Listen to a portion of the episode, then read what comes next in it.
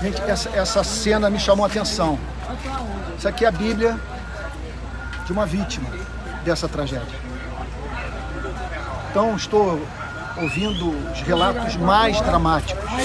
Pessoas que perderam é, entes queridos, gente com a qual mantinha vínculo de sangue.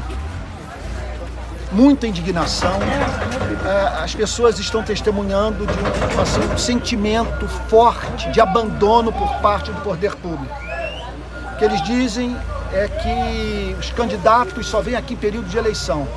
Passadas as eleições, a comunidade fica entregue à sua própria sorte.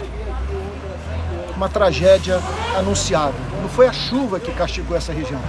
O que castiga é a falta de políticas públicas para as comunidades pobres.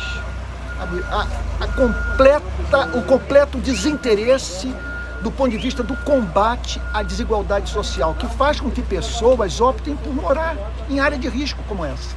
Elas não estão aqui porque sabe, é, procuram, consciente ou inconsciente, a própria morte. Estão aqui por falta de opção. Aí terminam assim.